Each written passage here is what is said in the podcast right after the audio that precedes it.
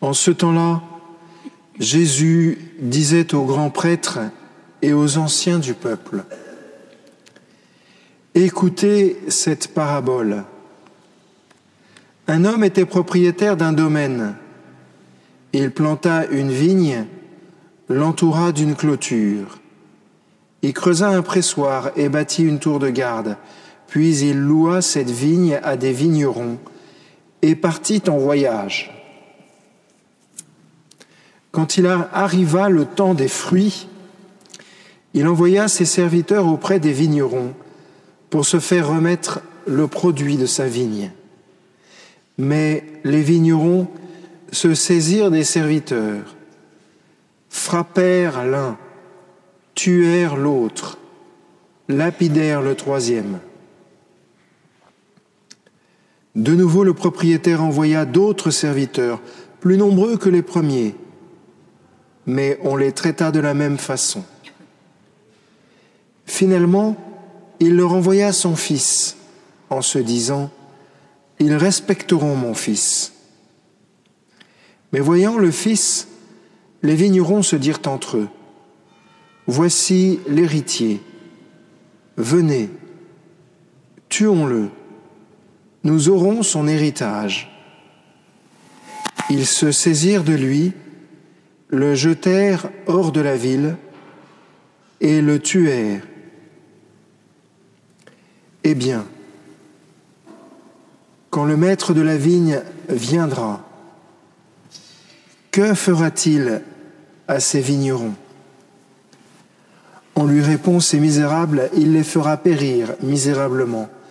Il louera la vigne à d'autres vignerons, qui lui en remettront le produit en temps voulu.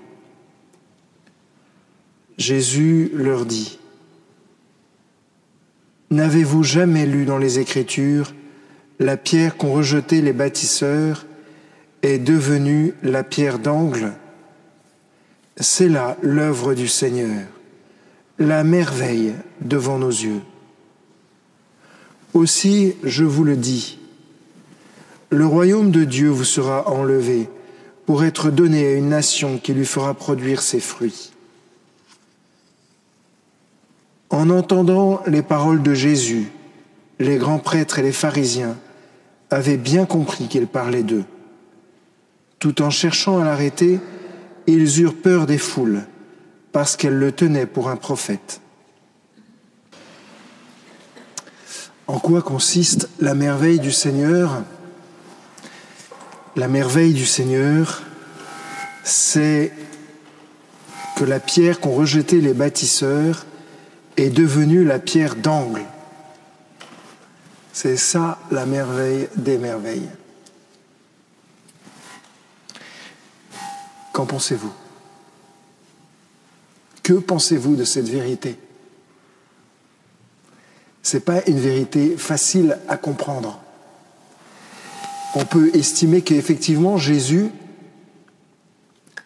a été rejeté et qu'ensuite il est devenu ce qui permet à chacun d'entre nous d'avoir accès au ciel. Et pas seulement après la mort, mais dès maintenant, simplement par la communion eucharistique. Mais ça veut dire aussi autre chose. Ça veut dire que puisque Jésus, qui a été rejeté, est devenu la pierre d'angle, nous aussi, d'une certaine façon, quand nous sommes rejetés, nous devenons une pierre d'angle. Pas la pierre d'angle, parce qu'il n'y en a qu'une. Et Jésus, de la même façon, est le seul prêtre, est le vrai prêtre. Nous le sommes par participation. Mais de la même façon, quand nous sommes rejetés, nous devenons une pierre d'angle. Ça, si ceux qui nous rejettent le savaient, eux qui veulent du mal à l'Église, peut-être qu'ils nous rejetteraient moins. Ceci dit, pour nous, c'est une grande satisfaction. Mais peut-être encore, vous dites-vous, bon, très bien, ça concerne les personnages importants qui sont rejetés. On pense à des évêques, on pense à des prêtres, on pense à des laïcs qui ont des grandes responsabilités, à des hommes politiques, etc. Mais nous, Au fond, est-ce que d'une certaine façon, tous autant que nous sommes à un moment dans notre existence, nous n'avons pas été comme Joseph, eu l'impression d'être dans une citerne,